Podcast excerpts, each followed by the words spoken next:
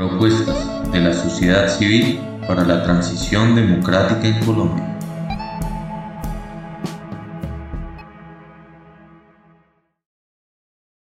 La reforma política y electoral que necesita Colombia hoy.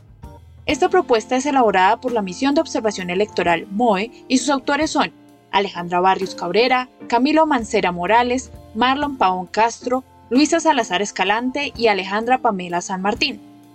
Esta es una conversación entre Margarita Rosa de Francisco en diálogo con Alejandra Barrios, directora de la MOE, y Marlon Paón Castro, coordinador de Administración Pública y Transparencia de la MOE. Muy buenos días, eh, les damos la bienvenida a este podcast sobre reformas políticas y electorales, en las que Colombia tiene que avanzar en el periodo del 22 al 25. Mi nombre es Margarita Rosa Francisco, yo soy actriz, pero sobre todo ciudadana colombiana, interesada en saber cómo hacemos para elegir las personas correctas y que los ciudadanos, y cómo hacemos para que los ciudadanos tengan las herramientas para votar entonces, para hablar de esto y muchas otras cosas muy importantes, hoy nos acompañan Alejandra Barrios Cabrera. Ella es la directora de la misión de observación electoral MOE desde su fundación en el 2006. Alejandra, bienvenida. Margarita, muchísimas gracias por invitarme a esta conversación. Un placer estar aquí. También está con nosotros Marlon Pavón, coordinador de Administración Pública y Transparencia de la MOE. Hola Margarita, muchísimas gracias por la invitación y bueno, a ver de qué hablamos en este espacio. Bueno, de cosas que a la mayoría de los colombianos nos da pereza, porque nos parece pues un ladrillo de tema, pero esto es fundamental eh, para nosotros los, electores y para que eh, nosotros los ciudadanos también ejerzamos nuestro poder, ¿no? Entonces Alejandra y Marlon, mm, como les mencionaba pues hace un momento, hoy vamos a hablar entonces sobre las reformas político-electorales que necesita Colombia, es decir, sobre los elementos que deben ser reformados a nivel constitucional y legal.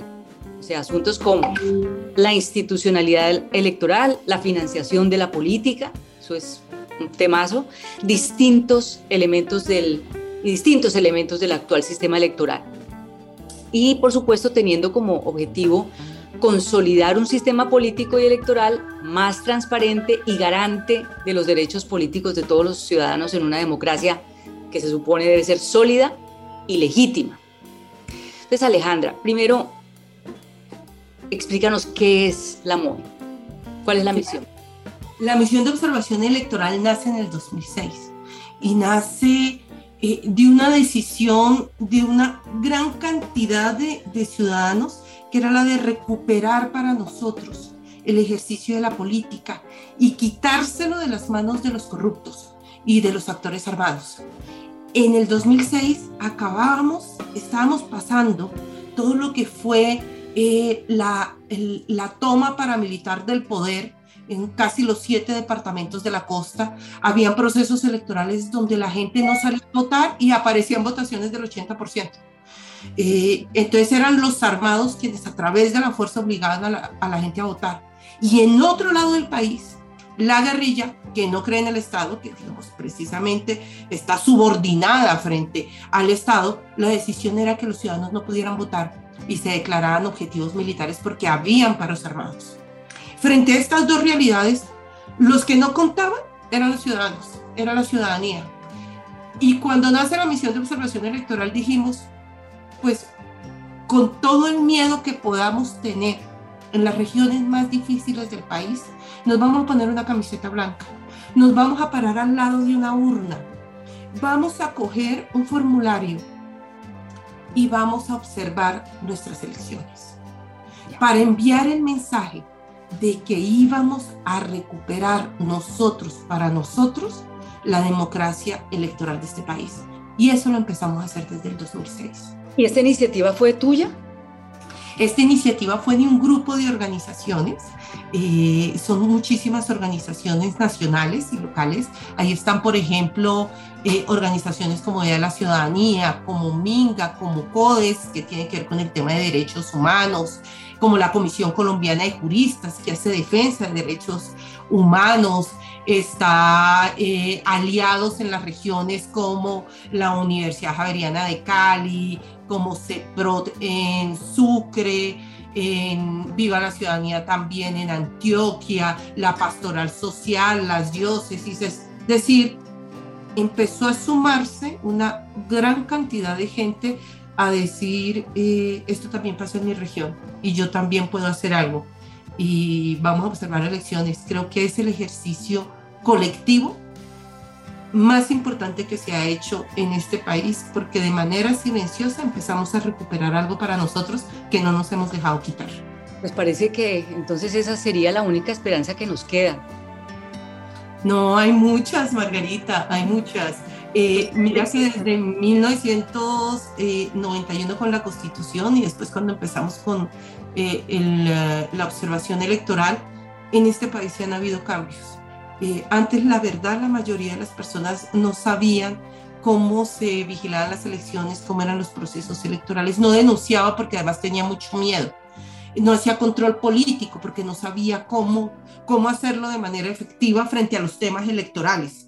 Eh, los señores y señoras que ganaban votos eran absolutamente todopoderosos y de una u otra manera eh, esos cambios se demoran mucho tiempo en perspectiva histórica, pero sí hemos avanzado. Hoy la gente se para más fuerte frente al proceso electoral y tiene más elementos críticos. O también, pues, Alejandra, qué pena, o también las instituciones han aprendido a escuchar a los ciudadanos.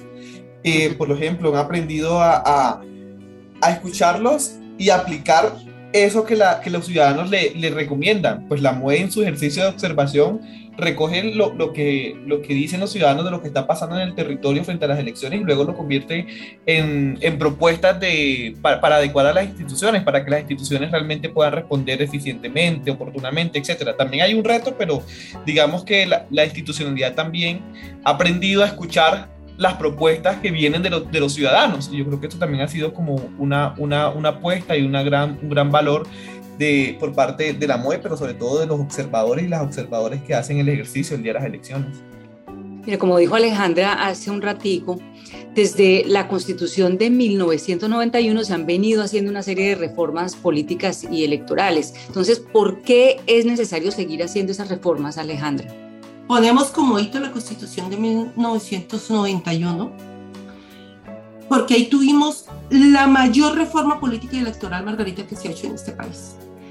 Con la constitución de 1991 pusimos sobre la mesa de que no éramos un país bipartidista, que este país tenía muchísimas posturas ideológicas, diversas posturas ideológicas, que no éramos solamente liberales y conservadores. Reconocimos que éramos un país pluricultural y al reconocer que somos pluriculturales estamos reconociendo que somos un país de regiones. Reconocimos también que era necesario que no fuera el Estado el centro de la toma de decisiones. Con la constitución del 86 todos nos debíamos al Estado. Era una constitución conservadora que fue producto de una guerra que fue ganada por el sector conservador, pero también por la forma de construir Estado en esa época. Nosotros como ciudadanos, todos y todas nos debíamos al Estado. El Estado era el centro y era el que teníamos que hacer fuerte. La constitución del 91 dice, no señor, eso no es así. El centro es el ciudadano y el Estado solo y exclusivamente se construye a partir de eh, de las intervenciones de los ciudadanos a través de diferentes mecanismos de participación ciudadana. Y ¡pum! Nos pone siete mecanismos de participación ciudadana. Ya uno podrá decir si son efectivos o no son efectivos, pero en el, power, en el gran PowerPoint, que es nuestra constitución, se establecen mecanismos de participación ciudadana, se establecen mayores derechos para todas esas poblaciones o los derechos para todas esas poblaciones que habían sido excluidas, como las étnicas, afros, indígenas, para las mujeres también se establece la igualdad entre los hombres y mujeres, que eso termina traduciéndose en poder político, ¿no? Porque cuando somos iguales, tenemos que poder gobernar, tomar decisiones y decidir en igualdad de condiciones. Entonces, se establece una serie de, de medidas, de decisiones que nos permiten reconfigurar eh, una forma diferente de entender nuestra democracia. Tanto así que se establece, por ejemplo, figuras como la de los grupos significativos de ciudadanos, donde se reconoce también que los ciudadanos eh, no tienen por qué pertenecer a una organización política. Así que desde 1991 se han realizado después posteriores reformas para ir ajustando aquello que la Constitución señaló, intentó mejorar, pero que cuando lo llevamos a la vida real nos empezó a poner problemas. Te voy a poner solo un ejemplo para no extenderme más. La Constitución de 1991 dice, como esto somos una diversidad ideológica, baja los requisitos para poder ser partido político. Y terminamos en el Senado de la República con más de 70 organizaciones políticas, porque tenías el Partido Liberal del Valle, el partido Yo también soy muy conservador, yo también quiero hacer azul, yo soy de izquierda pero no tanto, pero yo ya casi soy de izquierda pero más. ¿Y qué termina siendo? Pues dueño de ti, dueño de nada, porque 80 organizaciones políticas en una sola organización, en una sola corporación, no funciona con bancadas, es decir, cada cual se volvió el jefe político de su región. Y eso es parte de lo que explica mucho de las jefaturas políticas y gamonalismos que hoy tenemos en las regiones. Pero mira que lo que estaba buscando era algo bueno, que todo el mundo pudiera participar. Pero yo hubiera pensado que era una buena medida. Pues claro, hasta que la aprobamos. Y cuando la aprobamos, eh, lo que resultó, lo que resultamos creando fue jefes políticos regionales que se sentaban en su bulto de votos y eran los señores. Ya. Miren, ¿y por qué es importante que, cualquier reforma que se adelante deba aprobarse por lo menos un año antes de la jornada electoral de los comicios en que vayan a aplicarse? Bueno, hay una regla que no es una regla solamente para Colombia, es una regla universal para los eh, países democráticos. Y es que todos tenemos que poder ir a los procesos electorales con reglas previamente consensuadas y conocidas. Es decir, vamos a entrar al partido sabiendo cuáles son las reglas que nos van a regir a todos. Cuando se hacen procesos de reformas políticos electorales, antes del proceso electoral, lo que normalmente pasa es que los intereses políticos juegan tanto que empiezas a hacer normas sastre. Entonces te voy a poner un ejemplo. Es como si en este momento, estando a cuatro meses de las elecciones, se tomara la decisión de que solamente pudiera votarse por lista cerrada. Muy seguramente esa decisión, para que tuviera una mayoría en el Congreso, podría ser tomada por partidos mayoritarios que tienen ya eh, sus votos cautivos en las regiones y que dicen yo puedo cerrar mi lista porque tengo cómo organizar la gente y garantizar que esta salga. Y partidos muy pequeños que de pronto tienen solamente eh, líderes locales no muy conocidos dirían, pero es que usted me va a sacar del juego político si adopta cuatro meses antes de elecciones esa regla. Si lo hubiera adoptado antes, hubiera podido prepararme con mecanismos democráticos internos. Eso es peligrosísimo y una muestra de eso, por ejemplo, fue la actual reforma que se hizo, que se acaba de hacer hace menos de un mes, de los convenios interadministrativos, Margarita. Nosotros teníamos una ley de garantías. Eso, garantías. Sí, que le decíamos donde se establecía que para los procesos electorales no se podían hacer convenios interadministrativos cuatro meses antes. ¿Cuál es el único objetivo?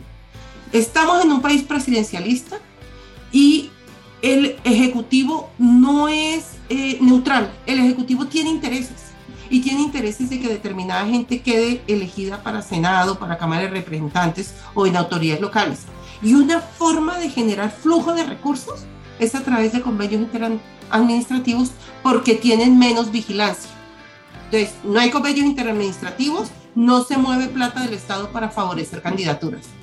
Al eliminar ese artículo de la ley de garantías en la ley de presupuesto, lo que se permitió fue generar ese flujo de recursos que no decimos que todo va a ser corrupción, pero decimos, ojo con eso porque usted abre un dique que en este país no se puede controlar. Bueno, pero ya eso no va, ¿no? Sí, sí va. Pues ese, eh, fue una colombianada, las típicas colombianadas mal hechas antes de elecciones, entonces estamos en el mundo de eso lo votó mal el Congreso, porque no podía haberlo votado, esa era una ley estatutaria y lo hizo a través de una ley de presupuesto, sale una tutela, la tutela dice que el presidente eh, debería esperar para firmarlo antes, promulgarlo antes de que eh, primero que lo vea la Corte Constitucional. El presidente dice, pues también de malas, yo ya lo, yo ya lo voy a promulgar. Eso está promulgado en estricto sentido y en la medida que la Corte no se ha pronunciado, eso va. Dios, gravísimo. ¿Y, ¿Y cuáles son las principales reformas que se han hecho a la fecha? Mira, nosotros hemos tenido muchas reformas que son importantes, pero hay dos sobre las que quisiera hacer especial énfasis. La primera de las reformas eh, importantes de, de, gran calado se hizo en el 2003. ¿Y por qué consideramos que es una reforma de gran calado? Porque define quién elige al registrador nacional del Estado civil. Con la Constitución de 1991 se dijo que el registrador nacional del Estado Civil iba a ser elegido por el Consejo Nacional Electoral. Pero se toma la decisión de reformar porque es que se dijo, no, es que es un cargo tan importante que debe ser tan cuidado que eso no puede ser del Consejo Nacional Electoral. Eso tiene que ser al más alto nivel.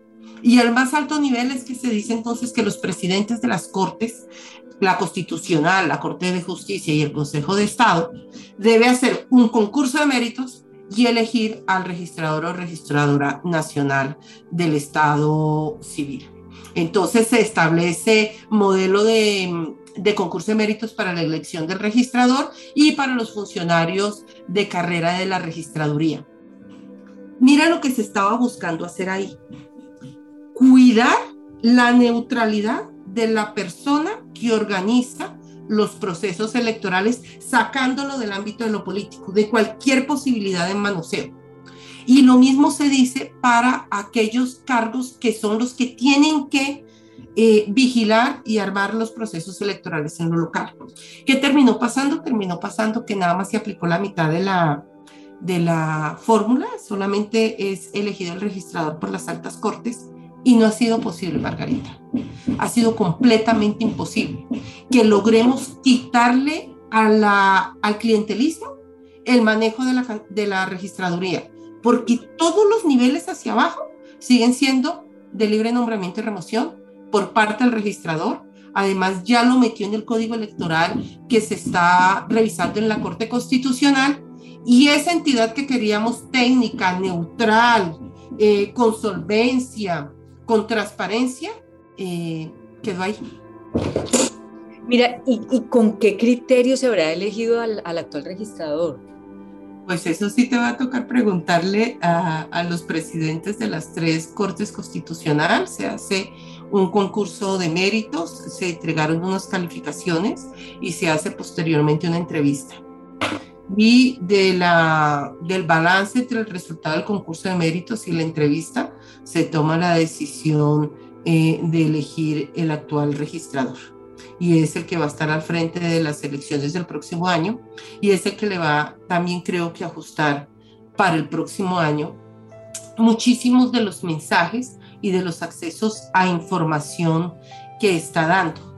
Y es muy importante que el registrador empiece a enviar los mensajes correctos frente a los procesos de contratación frente al tema del censo electoral.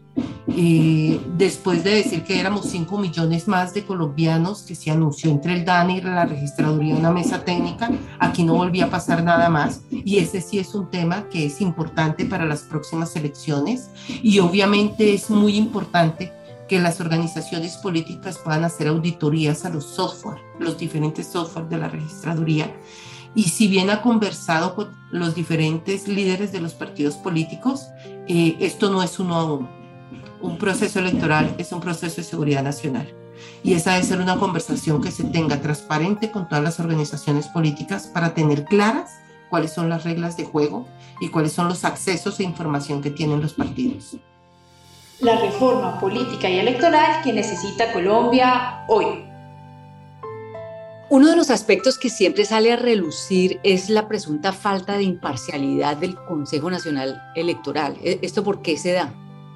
Mira, Margarita, uno de los temas más importantes cuando uno va a un proceso electoral, eh, y vuelvo y digo, no es un tema solo de Colombia, es una, también es una regla, es tener autoridades electorales que sean independientes porque eso le da garantías absolutamente a todos los competidores. Para poner el, típico ejemplo del fútbol, pues si tú tienes un árbitro que lo está poniendo uno de los equipos del partido de fútbol, tú dices, y eres del otro partido, pues dices que esto no está como funcionando bien.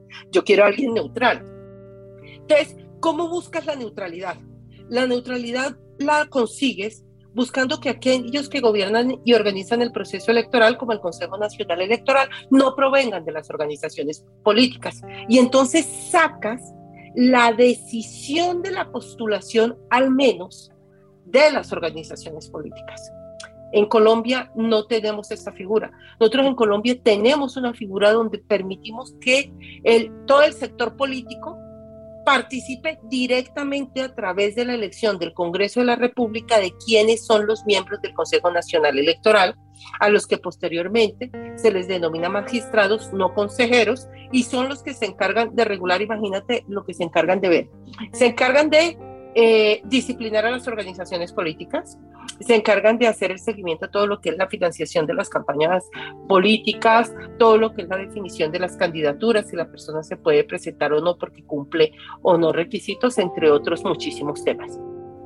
Si el Congreso de la República es el que elige a los miembros del Consejo Nacional Electoral, pues obviamente esa elección pasa por las bancadas mayoritarias que tienen mayor capacidad de tener votos en el Congreso para elegir unos, unos magistrados que lamentablemente en diferentes casos o han sido congresistas o han sido autoridades locales, es decir, que han tenido una relación muy fuerte con los partidos políticos que los postulan.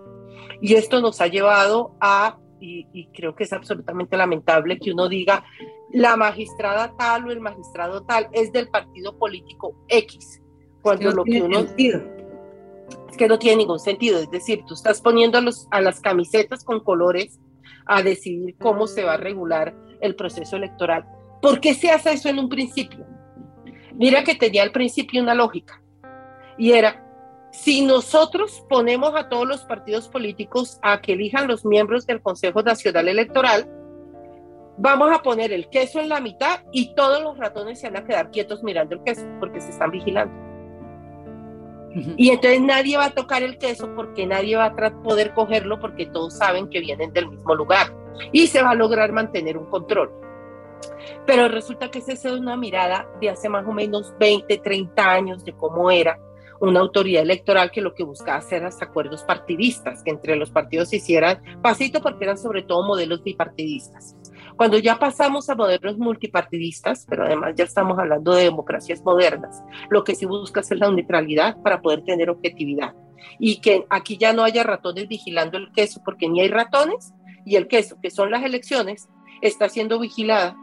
Ahí sí, ya no por ratones, sino está siendo vigilada por gatos que no comen queso, por perros o por otro tipo de, de, la fauna.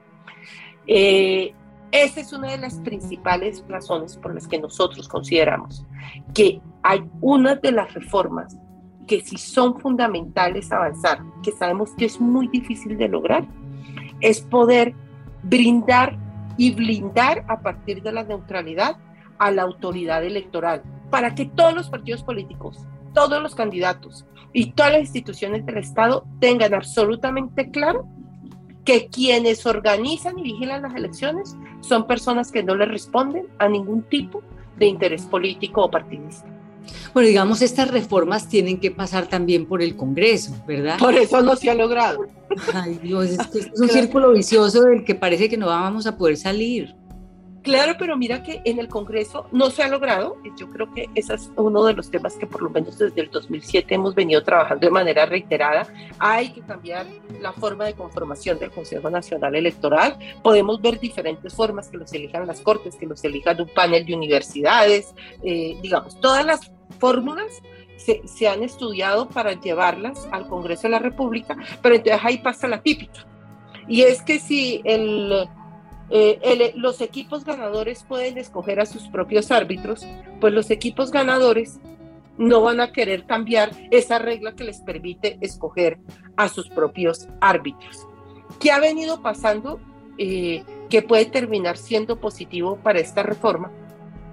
Y es que ya todos los partidos, inclusive los mayoritarios, que tienen mayor capacidad de voto para elegir a los miembros del Consejo Nacional Electoral, están diciendo sí, esto definitivamente no funciona porque ya inclusive nosotros tampoco tenemos confianza en que esta fórmula nos pueda dar garantías para tener una competencia transparente y en igualdad de condiciones. Entonces, esto ya se nos está desbordando, esto que nos parecía servirnos tanto, lo que está generando es una falta de confianza en la ciudadanía frente a la forma en cómo se organiza el proceso electoral.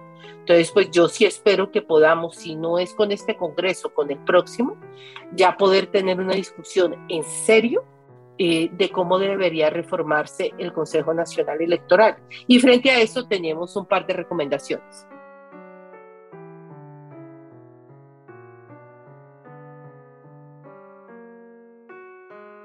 Mira, yo quiero saber cómo es la mecánica. Yo sé que esta parte es muy técnica, pero tengo curiosidad también de saber cómo, cómo funciona eso. O sea, los miembros de la, de la Comisión Nacional Electoral son elegidos por esas tres altas cortes, pero ¿cómo es la mecánica de esa elección? No, los, el registrador nacional del Estado Civil es elegido por los ah. presidentes de las, de las tres cortes para ah, poder ser elegido el registrador, lo que se hace es que se postula, se hace un concurso de méritos, se le, a los que quedan del concurso de méritos, que es un examen, eh, y la revisión de la hoja de vida, pasan, a hacer el examen, los que tengan las mayores calificaciones entran de entrevista con los presidentes y de ahí se selecciona a alguien. Otro es el mecanismo de la elección del Consejo Nacional Electoral. El Consejo Nacional Electoral es elegido por el Congreso de la República, se hace a partir de listas en las listas, eh, las diferentes organizaciones políticas obviamente hacen alianzas para poder sacar el mayor número de votos posibles y una vez se vota, eh, se vota, pues se tiene la conformación los que tengan las mayores votaciones eh, de nueve miembros del Consejo Nacional Electoral y salen electos y pasan a convertirse entonces en magistrados por un periodo de cuatro años. A nosotros esa figura no nos parece que debe seguir siendo. ¿Cuál es la que nosotros consideramos que debe seguir siendo?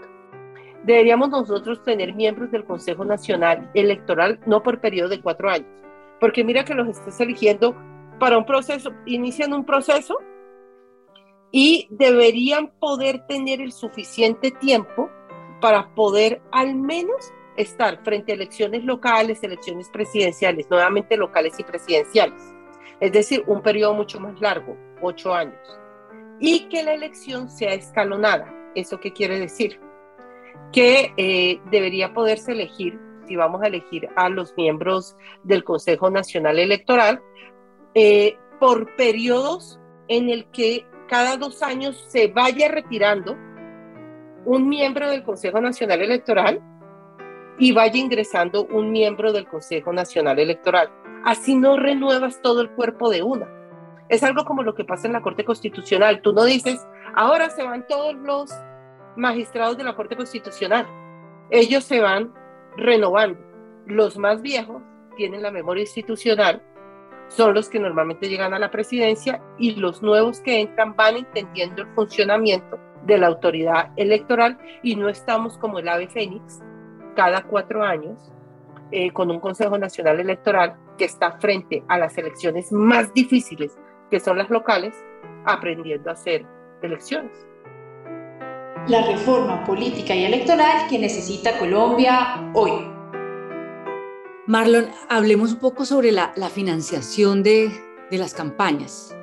A mí no me cabe en la cabeza que las campañas políticas puedan ser financiadas por la empresa privada. Para mí eso debería ser ilegal, ¿no? Pero se ha planteado una modificación en las reglas de distribución para la financiación estatal y también se propone una estrategia que permita la inclusión de la mujer en la política. Entonces cuéntanos un poco sobre eso. ¿Cómo se financian actualmente las campañas y cómo está el tema de las mujeres? Bueno, ahí tener en cuenta algo, eh, Margarita. Primero es las campañas electorales en Colombia se financian ya sea con recursos propios de los candidatos, con recursos privados de origen, por ejemplo, de, como le dices tú, de empresas que pueden llegar a financiar a los candidatos, también con recursos como tal de la familia de estos candidatos, que esos también tienen unos topes, eh, pero de otro lado, también existe la financiación por parte del Estado. ¿Y cómo es la financiación por parte del Estado? La, financiación por parte del Estado puede ser previa, es decir, mediante anticipos, que otorga el Estado unos recursos para que puedan ejercer su campaña y posterior a las elecciones. ¿Y cómo es posterior a las elecciones? Es por cada voto, cada voto tiene un valor. Entonces, cada voto tiene un valor y yo multiplico ese valor del voto con los votos que recibió cada candidato. Y el Estado te entrega a ti esos, esos, esos recursos que fue los que tú invertiste. Pero bueno, aquí donde está realmente el problema, Margarita, si tenemos financiación tanto privada como pública, aquí el problema está en que en esa financiación previa que debe recibir el candidato no se entrega oportunamente. En algunos casos se está entregando, imagínate tú, 15 días o 20 días o hasta un mes antes eh, de las elecciones cuando la campaña electoral es de tres meses, entonces tú evidentemente no tienes recursos para hacer tu campaña.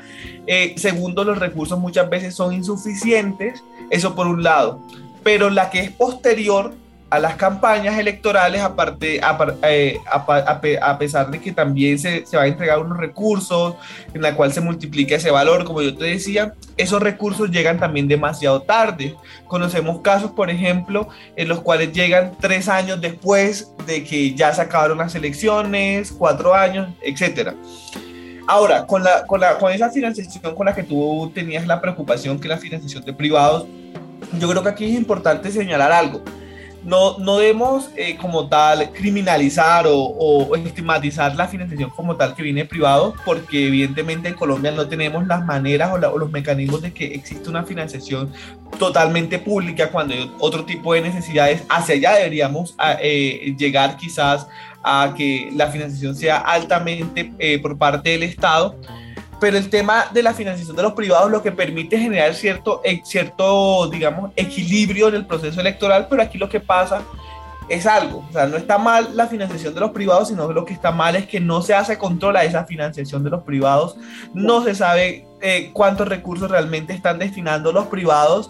Aquí también hay un problema que puede derivar tú quizás algunas empresas tienen algunos intereses, evidentemente, en que lleguen candidatos al Congreso, por ponerte un ejemplo. Entonces, si soy una empresa, no sé, mm, que suministra, no sé, azúcar, una empresa azucarera o una empresa eh, de cualquier gremio, por así decirlo, puede tener cierto interés en el, en, el, en el Congreso y esto puede generar unos conflictos. Entonces aquí lo importante es que se ponga de presente si cierta empresa me está financiando y que yo cuando esté en el Congreso ponga de presente que esto puede generar un conflicto de interés cuando se esté discutiendo un proyecto que, pueda, eh, eh, que pueda beneficiarlos.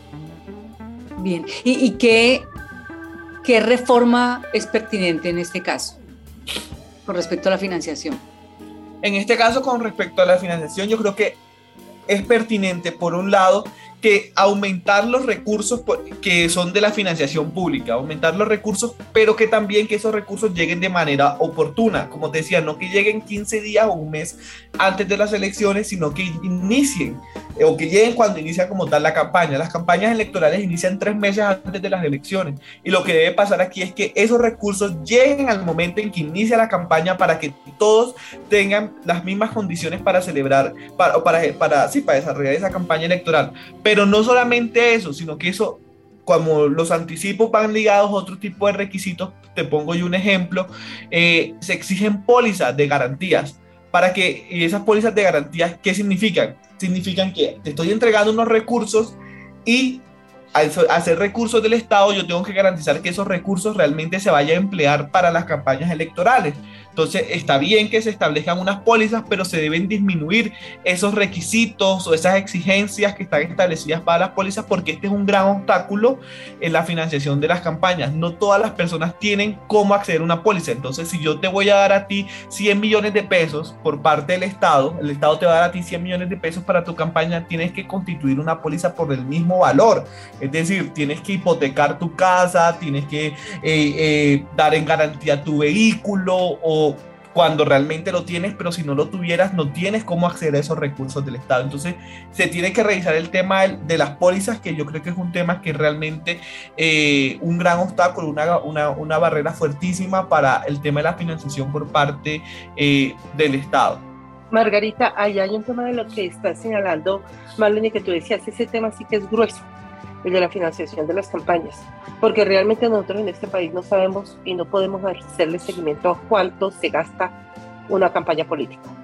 Entonces, en la medida en que los recursos provienen principalmente de los eh, candidatos y de las candidatas, solo aquellos candidatos y candidatas que cuenten con el efectivo o con el flujo de recursos necesarios para poder financiar la campaña son los que tienen la capacidad de la competencia electoral. Y eso es lo que ha venido determinando cómo funciona nuestro sistema político. Entonces, vamos a poner un ejemplo. Alejandra el, Pepita es candidata al Senado, pero resulta que Juanita, que es su hermana, es la alcaldesa de un municipio. Y Lorenzo que es su primo hermano, es el dueño de la empresa que suministra cemento al municipio. Y Pepe, que es el papá, es el candidato de otro partido a la alcaldía del municipio vecino. Lo que tú terminas generando son familias que se dedican como una opción económica eh, a la política. Y eso te va cerrando el espectro. Porque esa familia que tiene absolutamente claro que esa representación política es parte de lo que apalanca sus economías, sus empresas, eh, pues obviamente entienden eso como una empresa electoral y lo abocan como una empresa electoral, es decir, es como, eh, no me importa si usted quiere ir o no a ese cargo, pero es que eso es lo que hacemos en esta familia. Y en esa familia se entiende que yo estoy invirtiendo. Entonces yo invierto en mi hija porque sé que va a terminar siendo representante a la Cámara, porque posteriormente mi hija menor va a terminar siendo concejal, ya le faltan unos añitos, y lo que se vuelve es toda una inversión. Eso te saca completamente a las otras posibilidades de representación. Si nosotros no logramos avanzar hacia una financiación que no venga de manera particular de los recursos empresariales o de recursos privados, eh, y de los recursos propios, lo que tú estás generando es una barrera de acceso, porque no importa qué, cuál es la calidad de tu representación, sino la cantidad de recursos y todo lo que se mueve a tu lado para poder garantizar que esos cargos se mantengan y eso tú lo ves hoy. Aquí, Pero la reforma, perdóname, la, reforma sería eh, hacer una que, que, fuera permitida la financiación mixta o, o definitivamente no la privada, ¿cuál sería? Mira, para eso tiene toda, toda, tiene toda una, una línea de acción y eso significa que tendrías que avanzar hacia listas cerradas. Para tener listas cerradas tendrías que tener democracia interna en los partidos y si tienes listas cerradas, el Estado podría financiar inclusive hasta el 100% de la lista, porque no ah. estaría financiando a la persona, estaría financiando una propuesta política que se traduce en un grupo de gente que se lanza en una lista donde tú no puedes votar por el que quiera, sino por toda la lista. Pero le devuelvo a Marlon, que será su tema, el de las listas, que creo que es el que viene ahora. Sí, precisamente eh, yo tengo una confusión tremenda y sé que esa confusión la comparto con muchos colombianos y es esto de las listas abiertas y cerradas, esta, esta eh, discusión tan tan incendiaria que ahorita tiene la gente alrededor de eso. Y eh, yo quiero saber cuáles son los aspectos positivos de una y otra y los negativos, entonces, Marlon. Quizás primero eh, explicar qué son las listas cerradas, qué son las listas abiertas. Eh, como le decía ahorita Alejandra, las listas cerradas es cuando tú vienes, conformas toda una lista con candidaturas eh, mujeres, hombres, etcétera, como tú lo consideres, y tú lo que haces es que votas es por el partido político. No estás votando por Marlon, no estás, por no estás votando por Alejandra, ni estás votando por Margarita Rosa. Solamente tú estás votando por el partido. Distinto cuando las listas son abiertas con voto preferente, que tú te inscribes también por un partido político, pero tú lo que vas a hacer ahí es votar por Marlon, por Margarita, por Alejandra, eh, de tal partido político. ¿Cuál es lo bueno y cuál es lo malo? Eh, por un lado, lo bueno eh, de cerrar las listas tiene que ver con el tema de la financiación de las campañas. Hay mayores controles a la financiación de las campañas cuando eh, se cierran las listas, pero también hay mejores posibilidades de distribuir recursos por parte de la financiación del Estado cuando se cierran las listas. Eh, pero, también hay otra, otra bondad de las listas cerradas y es que tú estás fortaleciendo al partido político, tú no estás hablando de personalismo, tú estás hablando de un partido político con unas ideas, con una, con una propuesta, con un, con un pensamiento de país y tú estás votando por ese partido político. Lo malo de las listas cerradas, ¿cuál es lo malo? Que se puede usar arbitrariamente ubicar los puestos. ¿Por qué? ¿Qué pasa? Como es una lista cerrada, entonces, hacer una lista cerrada, ¿quiénes, van a tener la mayor posibilidad de acceder a las curules? Los que están en los primeros puestos de esa lista cerrada. Entonces, si la lista cerrada, eh, digamos, eh, es de 15, de 15 candidatos para la, la Cámara, no sé, del Valle del Cauca, por así ponerte un ejemplo, entonces se van a enfrentar con otras listas, pero aquí van a la posibilidad de que lleguen los 15 candidatos no es tan segura van a llegar simplemente los candidatos que estén en los primeros lugares. Y aquí el tema es cómo tú garantizas que esos primeros lugares estén eh, ocupados por las personas idóneas, por las personas que realmente tienen las calidades y que no se convierta en una actitud, eh, digamos, discrecional y arbitraria del jefe político o el jefe del partido para ubicar a los primeros lugares. O que internamente haya todas estas peleas y esta rapiña por estar en esos escaños. Exactamente. Entonces aquí lo que tú tienes que hacer es unas elecciones previas un ejercicio democrático previo para que para organizar esas, esos lugares en esas listas cerradas, unas consultas previas o una elección previa, una Eso no existe acá en Colombia. Eso no existe en Colombia. En, Colombia existen unos mecanismos de, participación eh, al interior de las organizaciones políticas que te permitirían a ti hacerlo. Solamente que las organizaciones políticas no, no, no, no tienen en cuenta esa posibilidad, sino que muchas veces lo hacen de manera arbitraria. Entonces, ese es el mayor peligro. Si se hiciera de manera democrática, que se eligiera cómo van a estar organizados los puestos, los primeros lugares, yo creo que sería una gran bondad. Eso por un lado. Pero, ¿cuál es? ese es como, como digamos, el, el, mayor, el mayor temor y el mayor riesgo. Eh, y eh, la bondad de la, del voto preferente o de las listas abiertas, evidentemente, es que tú te postulas y tienes, vas a entrar a competir en igualdad de condiciones. Eh, no importa si eres el número 5 en el tarjetón o si eres el número 90 en el tarjetón, tú vas a hacer tu campaña y las personas van a votar por ti. Y eso, digamos, que es la, la, la, la bondad que existe con tal, con, con, la, con, la, con el voto preferente, cuando no existen unos mecanismos de democracia democracia interna que te permitan a ti elegir la, cómo se va a estar organizados los escaños. Entonces, digamos que esa es, la, esa es la diferencia y esas son las bondades y los retos y las dificultades que existen en cada uno de los mecanismos. Y no te imaginas el problema que es dentro de los partidos políticos poder eh, llevarle la propuesta, presentarle la propuesta de cerrar las listas, porque lo primero que te dicen es, claro, es que lo que le vamos a dar el poder es al lapicero. Al lapicero. ¿No ve? Entonces, al bolígrafo, entonces aquí manda, el que tenga el, dueño del bolígrafo es el que manda. Eh, como si no existieran los mecanismos internos democráticos, porque no estamos acostumbrados, Margarita, a tener partidos democráticos. Lo que estamos acostumbrados es que si hay alguien que tiene eh, una curul, sea en Senado, en Cámara o en los consejos, esa es su curul. Y cuando ya deja de utilizarla por cualquier cosa, porque si aburre, se jubila o lo meten a la cárcel, como en la época de la parapolítica, esa curul pasa a su hijo o a su hija o a su esposa. Eh, y no se entiende que tiene que debe entrar a jugar porque es un partido político, sino ese es mi curul, porque son mis votos, porque yo financio mi campaña y les presento a mi marido. ¿Y en dónde va? En el lugar que yo les diga en la lista y yo ocupaba el segundo lugar en la lista o tercero, porque estos son mis votos, ahí quiero ver a mi marido en ese lugar porque hagan de cuenta que soy yo.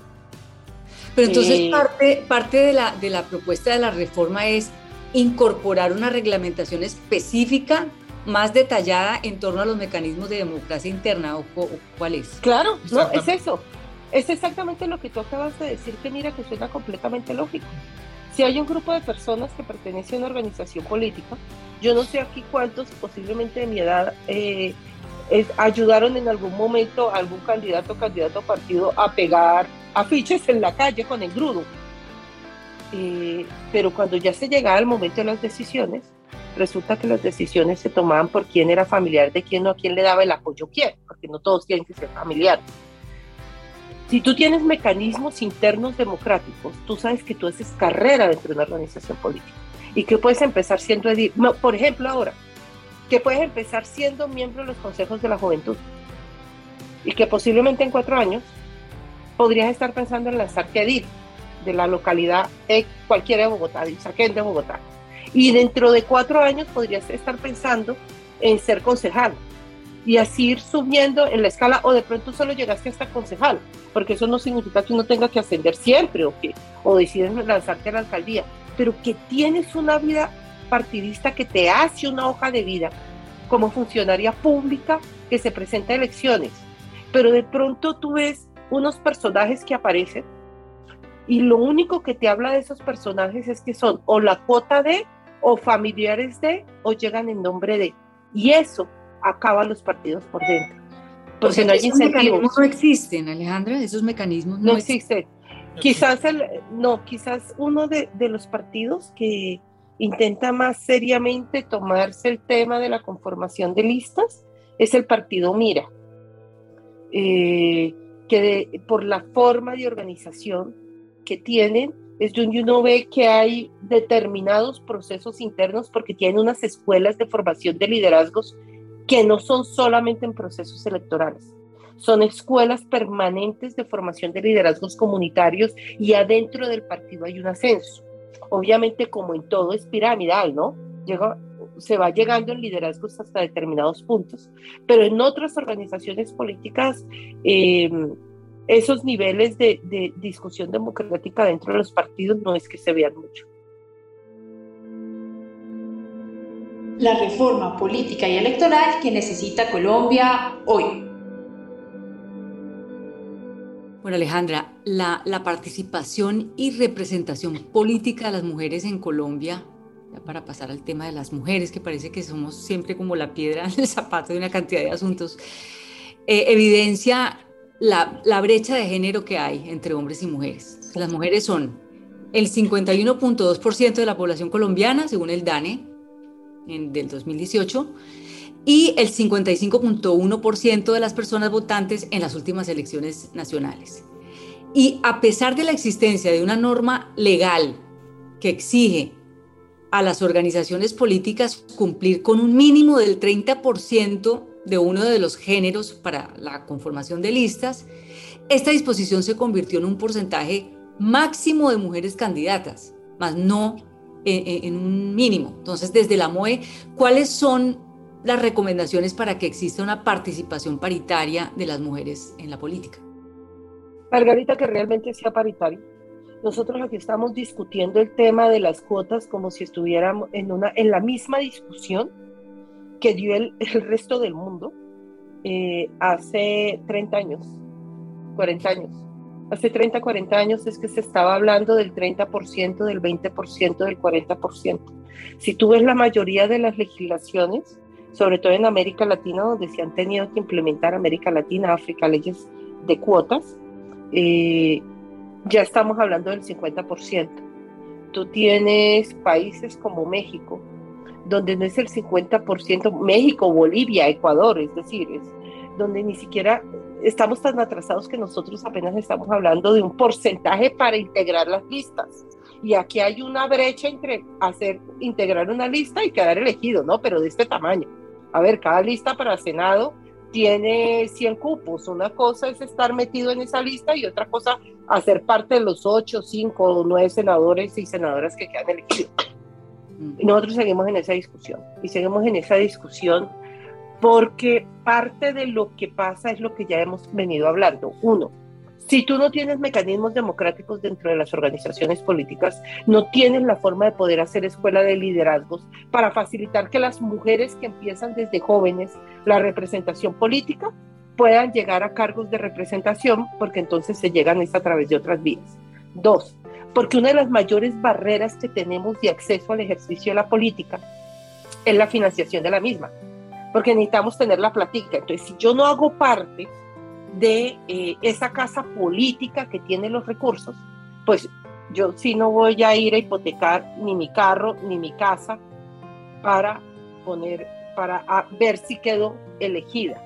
Y tres, porque culturalmente tenemos una forma de hacer política, sobre todo en los municipios medianos y pequeños, que es, eh, es muy para hombres. Las horas en que se hace, es decir, cómo se negocian las curules o los temas de la política, se negocian a las 9, 10 de la noche con una botella de ron, de whisky, de aguardiente puesto sobre la mesa. La negociación arranca a las 10 de la noche después de que se han tomado media botella. Y resulta que nosotros podemos tener otras dinámicas. Cuando tú ves todo eso, uno sí dice, obviamente necesitamos políticas públicas políticas que permitan a las mujeres generar esos escenarios para que puedan participar, porque esto no se está dando como un honguito. En países que tienen unas culturas tan marcadas, tan marcadas en, en el machismo y tan retrasadas en la forma de integrar a otros a la representación, porque jugamos con las dos cosas. Entonces, ¿qué tenemos hoy? Al menos el 30% de la conformación de la lista, no de los elegidos, deben ser mujeres que hay en el nuevo código electoral que todavía no ha sido aprobado, que el 50% de las listas que elijan más de cinco eh, curules debe estar conformado por mujeres. Lo primero que es inadmisible, y es una intervención que hizo todo el equipo jurídico de la, de la MOE ante la Corte Constitucional, es que como así que donde se elijan cinco curules o más, eso, el 50% debe ser para todas las curules, y aquí estamos hablando estrictamente de la Cámara de Representantes. La mayoría de los departamentos de este país eligen menos de cinco curules a la Cámara de Representantes. Entonces, no es obligatorio poner el 30% de mujeres. Entonces, lo primero que estamos diciendo es, aquí nos vamos con el 50% para todas las circunscripciones. No importa si son 20 curules o dos. Eso lo tenemos en las circunscripciones transitorias especiales de paz y lo tenemos ya en los consejos de la juventud. Ah, pero cuando estamos hablando del Senado, de la Cámara de Representantes o de los consejos, pues ahí sí no. Señoras, ahí sí no. Esto es para otras cosas, para acá no. Entonces, por eso tienes que poner la norma. Dos, de nada te sirve. Bueno, no, mentiras, sí sirve. Simbólicamente sirve decir que las mujeres tienen que estar en el 50%, ser el 50% al menos de las listas, si tú no garantizas la elección. Porque no es participar, nosotros participamos desde hace rato. Lo que no tenemos es poder. Esa es otra vuelta. Chévere participar, pero es que quiero poder, quiero hablar de políticas públicas, quiero eso. Entonces, la siguiente medida, que es la que menos les gusta, es que sea obligatorio que la mitad de los elegidos sean hombres y la mitad de los elegidos obligatoriamente mujeres. Háganlo como quieran, con lista cerrada o con lista abierta. Usted sacó ocho, los cuatro mayores votaciones hombres, cuatro mayores votaciones mujeres, pero ni que hayas dicho el diablo, porque apenas dices eso, inmediatamente los señores se voltean a mirar y dicen, ustedes son capaces, ustedes pueden, no entendemos por qué están diciendo eso, son hiper ejecutivas, son súper inteligentes, dejemos la regla como está. Eh, ahí nos vamos a quedar. Pero esas son en principio las dos propuestas que nosotros estamos marcando que tiene que venir acompañado democracia interna, financiación de las campañas y medidas para evitar la violencia contra las mujeres en política, es decir, a les encanta sacarnos despeinadas, les encanta sacarnos, hacernos memes diciendo que gritamos como locas y todos esos comentarios son claramente estigmatizantes y sexistas. Mira, ahora que, tocas el tema de la violencia contra las mujeres en la política, ¿qué es eso de, violencia política? Mira, la violencia contra las mujeres que hacen liderazgo político es el tipo de violencia que tiene como único objetivo sacarte del ejercicio de la representación. Entonces, te voy a quitar la violencia física. De esa sabemos todos en Colombia mucho. Hay una violencia que es económica, hay una violencia que es simbólica y una violencia que es cultural, que por el hecho de ser mujer líder, te la aplican solo a las mujeres líderes. Ejemplo, un tipo de violencia cultural que saca a la mujer del ejercicio de la política. Pero si vas a tener un bebé, ¿para qué te presentas? Tienes cuatro meses de embarazo y quién va a cuidar al bebé? ¿Y quién? No, pues el bebé nació solo de un honguito, solo con mamá. Es, no, pero no deberías meterte porque los niños, entonces no te metas. Y pueden ser mujeres que han hecho política pero es, es, no, si tienes familia ya no. Segundo, la candidata o la electa, los memes con el pelo así, no sé qué. Allí está hablando de su calidad, de lo que sabe, de lo que dice. No, ¿cuál es la imagen? Está loca. Pon un hombre con el cabello despelucado, te pone, ay, está recién levantado, ay, tan bonito como se ve medio simio. No, pone una mujer despeinada y con cara así y lo que inmediatamente lo que están diciendo es es una mujer que no es capaz de controlarse. punto. Lo otro, pon, ah, lo que te decía, es siempre tiene que estar vestida, siempre debe estar perfecta, tiene que ser bonita. En una estética, no, no, es que no está entrando al Congreso, ni al Senado, ni nada. Eh, por su apariencia física, igual que no se la pedimos a los hombres. Es porque tiene unos aportes que hacer. Entonces, ese tipo de descalificaciones, lo que merman es la seguridad de las mujeres para hacer ejercicio de la política, no porque sean más inseguras que los hombres, porque donde te están midiendo no es en tu capacidad de eh, conocimiento, de respuesta, de argumentación, te están poniendo en un lugar donde tú dices, y yo como contesto a eso, si yo venía a hablar acá de orden público y ahora tengo que explicar por qué estoy despeinada. A ver, entonces, ese tipo de violencia contra las mujeres en política es una violencia que es muy cultural y que tenemos que ponerle de presente. Porque es lo que evita que las mujeres empiecen a participar y sigan participando porque se te vuelven ambientes que no son seguros, que son ambientes incómodos y donde te están valorando no por tu capacidad, sino por una cantidad de cosas a las que no tienes por qué dar explicaciones. ¿Y, qué tan alto es el nivel de esa violencia aquí en Colombia con respecto a otros países de la región?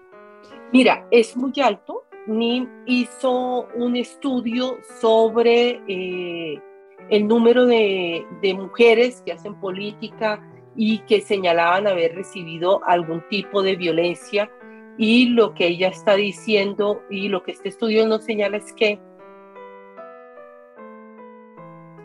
Yomar, ahí para retomar, porque no me acuerdo el dato.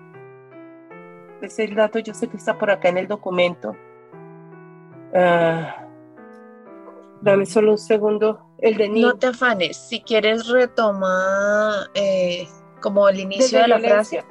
Sí, 68, el de 68,2% de las lideresas políticas han experimentado violencia. ¿El 68.2? Sí, dice, vamos a hablar sobre el fenómeno. Alejandra, hay un estudio total. Dice que en las razones de las mujeres para renunciar a su cargo, incluso antes de terminar su periodo, se encuentran las amenazas e intimidaciones recibidas. Más eh, el 68% de las líderes han experimentado violencia política. Sí, listo. Es ese. Ya, listo, recojo. Listo. Margarita, dime. Un, dos, tres. Margarita, en un estudio realizado por NIM, ella está señalando que alrededor del 68% de las mujeres que ejercen liderazgo político eh, han recibido algún hecho de violencia política contra las mujeres. ¿Esto qué significa? Que lo tenemos normalizado, que nos parece que está bien y que las organizaciones políticas no han hecho lo suficiente para establecer unas reglas claras de cómo deben ser las relaciones con las mujeres que ejercen liderazgo dentro de sus organizaciones políticas. Mira, Alejandra, yo tengo como una pregunta aquí tipo paréntesis porque no está como directamente relacionada con esto. Y es que eh, las mujeres no, no, no, intervienen en política porque no, se porque no las dejan o porque es o digamos, no intervienen suficientemente en política o igual que los hombres porque no las dejan o porque no hay como interés en la mayoría de las mujeres.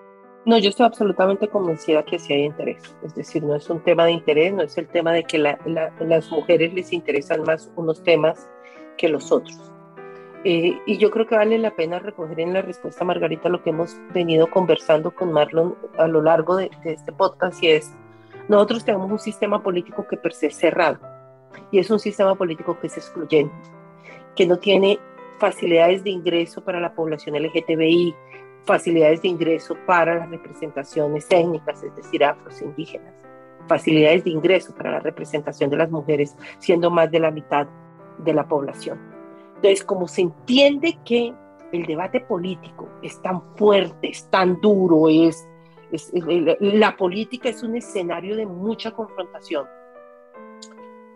con las mujeres es muchísimo más difícil y con las mujeres es además un territorio muchísimo más agreste. Y muy desmotivador, además, para mí. Exactamente, muy desmotivador porque no estamos acostumbrados a ver mujeres en escenarios de liderazgo. Eh, yo me acuerdo hace cuatro años, cuando había una mujer, bueno, habían varias mujeres, pero frente a una que, bueno, creo que era en conjunto, me pusieron el nombre de una que sí estábamos preparados para tener una mujer presidente. A mí me parece increíble, y hace cuatro años era que 2018, que todavía se nos ocurra que eso es una pregunta. Digamos, es, es, es, todavía... Debería existir como pregunta, es que sí. Exacto, exacto, es, es donde tú sonríes la próxima, por favor. Es decir, es eso como pregunta, entonces imagínate lo que culturalmente marca, que todavía se te ocurra como pregunta. Eh, si eso sigue siendo una pregunta, es que tenemos que tomar medidas al respecto. Si todavía hay mujeres a las que se les dice, pero si tú tienes hijos o si tú estás casada o si te quieres casar, ¿para qué te metes en esto? Eh, eso significa que hay que tomar medidas porque no está el camino entonces listo para eh, tener un escenario de participación y de representación adecuado para las mujeres. Bueno, ¿y cuáles son las propuestas de la MOE?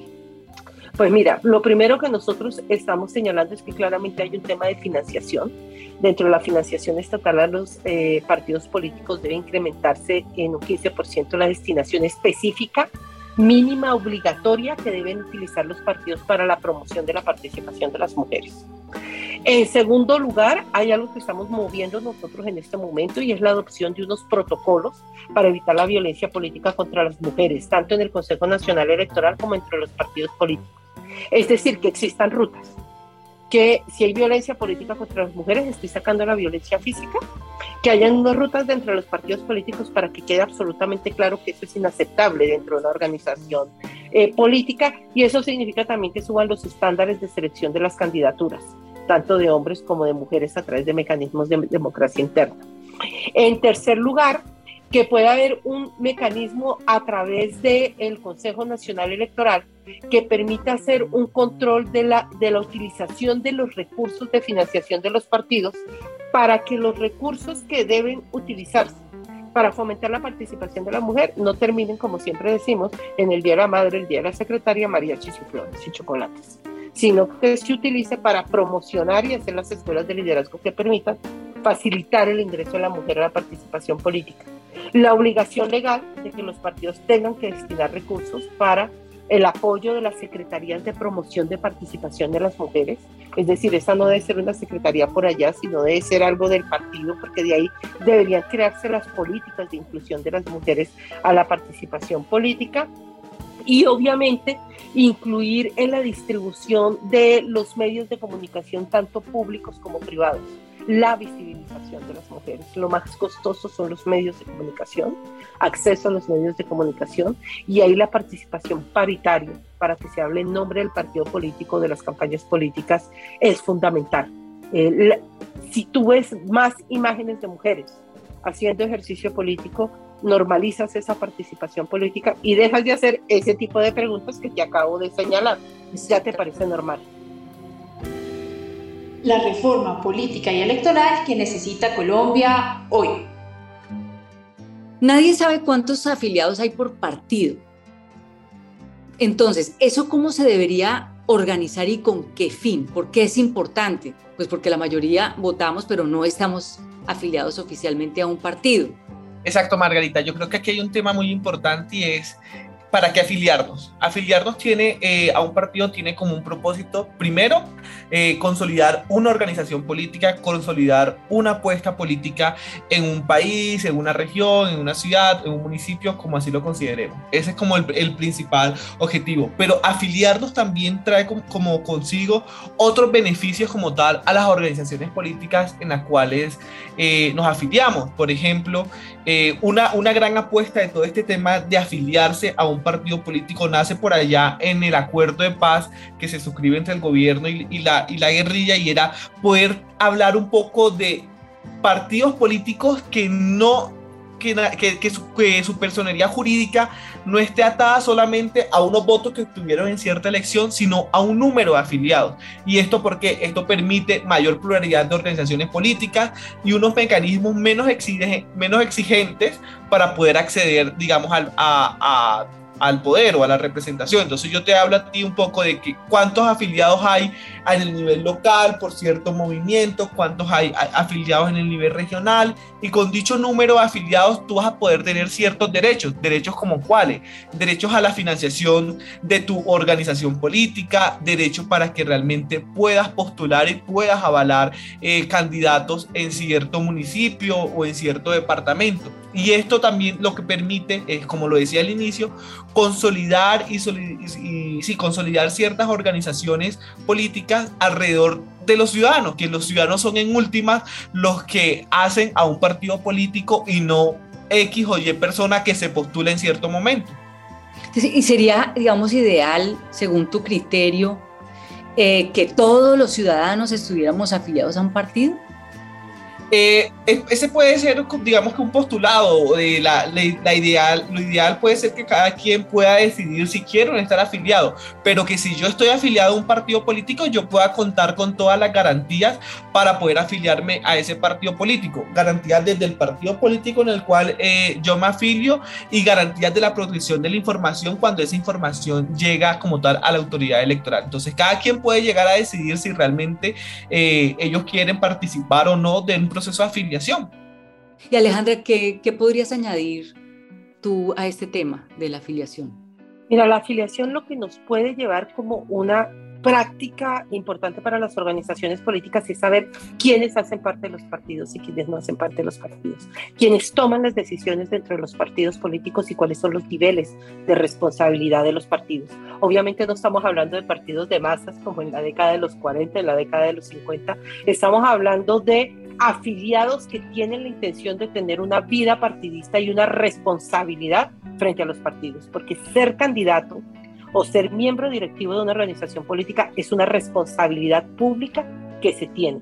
Hoy lo que tenemos es ciudadanos que tienen poder político, pero que pueden pasar de una organización a otra donde no hay una mayor responsabilidad y donde el partido tampoco tiene una capacidad de control frente a lo que esos ciudadanos están haciendo y por eso pasa muchísimas veces que cuando tú tienes un funcionario público electo que comete un acto de corrupción, el partido político se voltea y dice, ese es un tema individual, él verá, y uno dice, pero señor, si usted me lo hizo elegir, si no mira el drama de la Guajira, que cada rato está eligiendo gobernadores, es un departamento absolutamente pobre y no hay ningún costo político para los partidos porque los partidos lo que dicen es, ah, pero como ese fue ese señor o fue esa señora, ¿yo qué tengo que ver ahí? Pues usted tiene mucho que ver.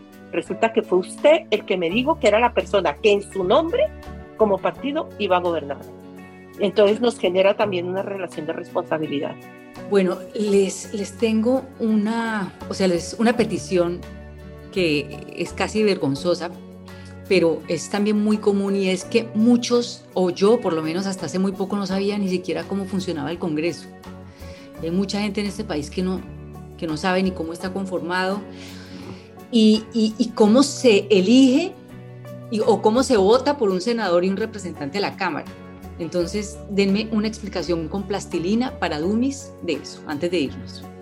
Para estas elecciones, para el 2022, ¿qué vamos a elegir?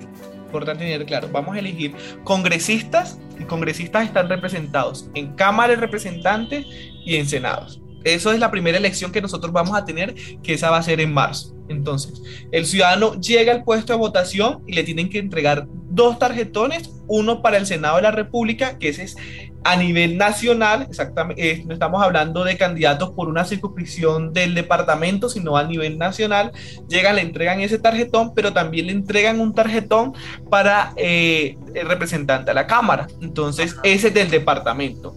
Para el caso de Bogotá, estamos hablando del representante a la Cámara al que nos va a entregar a nosotros no va a ser para el departamento de Cundinamarca, no, sino simplemente para Bogotá, porque Bogotá tiene unas reglas distintas. En Bogotá ah, elegimos representantes a la Cámara por Bogotá. En el resto, por departamentos. A los que se ubican en la calera, ellos les van a entregar eh, por el eh, tarjetón por el representante de la Cámara de Cundinamarca. Pero si yo soy de Cali, tú eres de Cali, a ti te tú llegas a, tu puesto de votación, digamos, en Cali, te va a entregar el tarjetón de Senado y te va a entregar el tarjetón por representante de la Cámara de Valle del Cauca. Esos son los que te va a entregar. Pero ahora también... en Bogotá. Ah, no, si tú vives en Bogotá, tú solamente vas a votar por los de Bogotá. Si tú ah. vives en Bogotá, tú, por, tú vas a votar por los de Bogotá. Te va a entregar el tarjetón a la Cámara por el de Bogotá, pero también te va a entregar el tarjetón al Senado. Recuerda que Senado es a nivel nacional. Cámara sí es territorial, por cada departamento. Eh, tener en cuenta otra cosa quizás en las elecciones eh, de marzo exista otro tarjetón y es el de las consultas de los partidos políticos para elegir presidente. Sabemos que ahorita existe toda una cantidad de precandidatos, exactamente. Entonces está la coalición A, la coalición B, etc. Entonces, posiblemente, como pasó hace cuatro años, también se va a entregar unos, unos tarjetones adicionales para estas consultas, para ver quién sale de estas coaliciones como candidato oficial para las elecciones que van a ser en mayo. Entonces, tener en cuenta que eh, esos son los tarjetones a los cuales eh, nos podemos enfrentar. No sé si Alejandra. Sí, además vas a tener en 167 municipios de este país, en las zonas rurales, no en las capitales, en las zonas rurales, no en las cabeceras municipales, vas a tener los tarjetones para las circunscripciones transitorias especiales de paz. Es la primera vez que vamos a ir a una elección de este tipo. ¿Quiénes se van a postular a esas 16 eh, curules nuevas en la Cámara de Representantes? Solamente aquellos ciudadanos y ciudadanas que habiten en esos municipios, que estén en proceso de retorno porque hayan sido desplazados o que hayan nacido en esos municipios o hayan habitado en los últimos, eh, los últimos años. La característica principal es que tienen que ser víctimas reconocidos por la unidad de víctimas o familiares de víctimas. No pueden ser parte de las organizaciones políticas.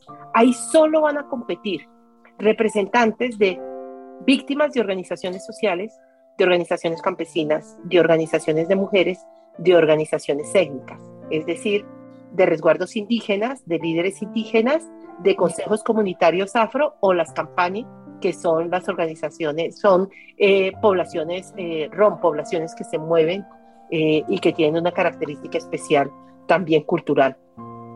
Esa elección es absolutamente importante porque Margarita, por primera vez, este país va a hacer el esfuerzo de incluir al sector rural de aquellos municipios más golpeados por el conflicto, donde hay mayores niveles de pobreza, donde hay grupos armados ilegales, donde hay economías ilícitas, para que tengan una voz nacional en el Congreso de la República.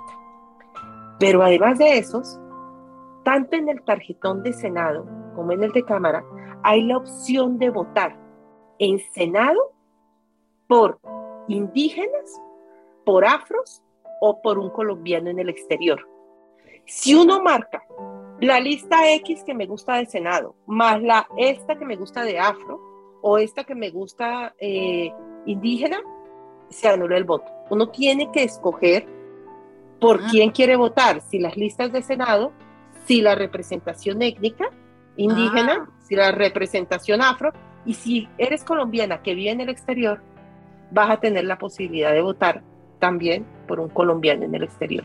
Solamente puedo escoger una de esas tres opciones, fíjate que eso es importantísimo. Yo hubiera hecho, yo hubiera marcado las tres de todas esas. Y es, lo que pasa ahí es que te anulan el voto. Y tú vas a encontrar que eso pasa muchísimo. Hay muchos votos anulados porque se nos han presentado problemas en el diseño del tarjetón, donde la persona dice, es que a mí me gusta esta lista, pero ¿sabe qué? A mí me parece genial que los indígenas también estén. Eso, yo hubiera hecho así pero no, no se puede hacer eso, entonces tienes que seleccionar por cuál de esos tipos de, o por listas o grupos nacionales toman la decisión por votar. Bueno, Alejandra y Marlon, muchísimas gracias por esta conversación.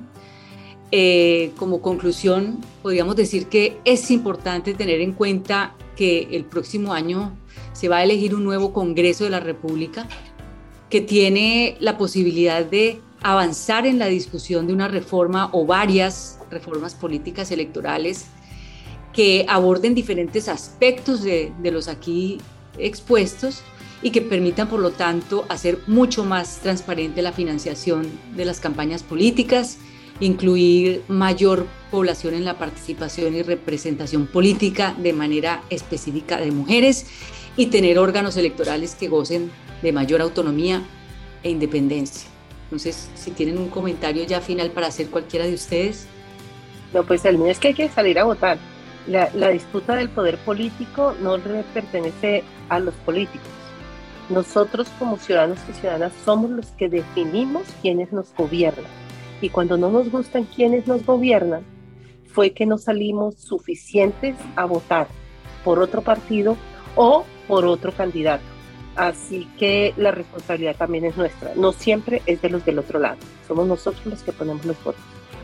Salir a votar y salir a votar informados también. Saber quiénes están ahí, qué es lo que están proponiendo y qué si realmente es lo que nos representa y lo que esperamos eh, para ese cambio que realmente estamos anhelando. Entonces, aparte de lo que dice Alejandra, yo creo que también informarnos muchísimo sobre lo que viene en esta campaña que ya se aproxima.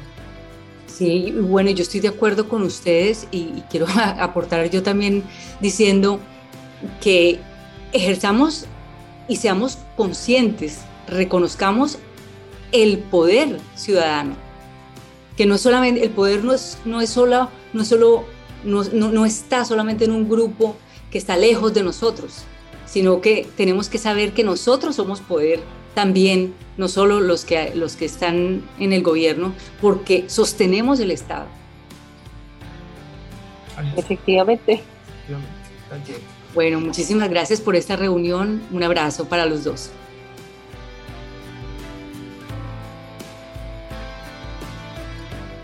Esta serie se puede realizar por la iniciativa de la Corporación Latinoamericana Sur, con el apoyo del Centro Internacional Olof Palme de Suecia. Conduce Margarita Rosa de Francisco. Preproducción, Yomar Boorques. Postproducción, Alejandra Bernal. Agradecemos por tomarse el tiempo de escucharnos. Les invitamos a acompañar activamente el transcurrir de esta propuesta que encuentran completa en los enlaces en la descripción de este podcast. Y les animamos a estar pendientes de las siguientes entregas de esta serie con propuestas de la sociedad civil para la transición democrática en Colombia.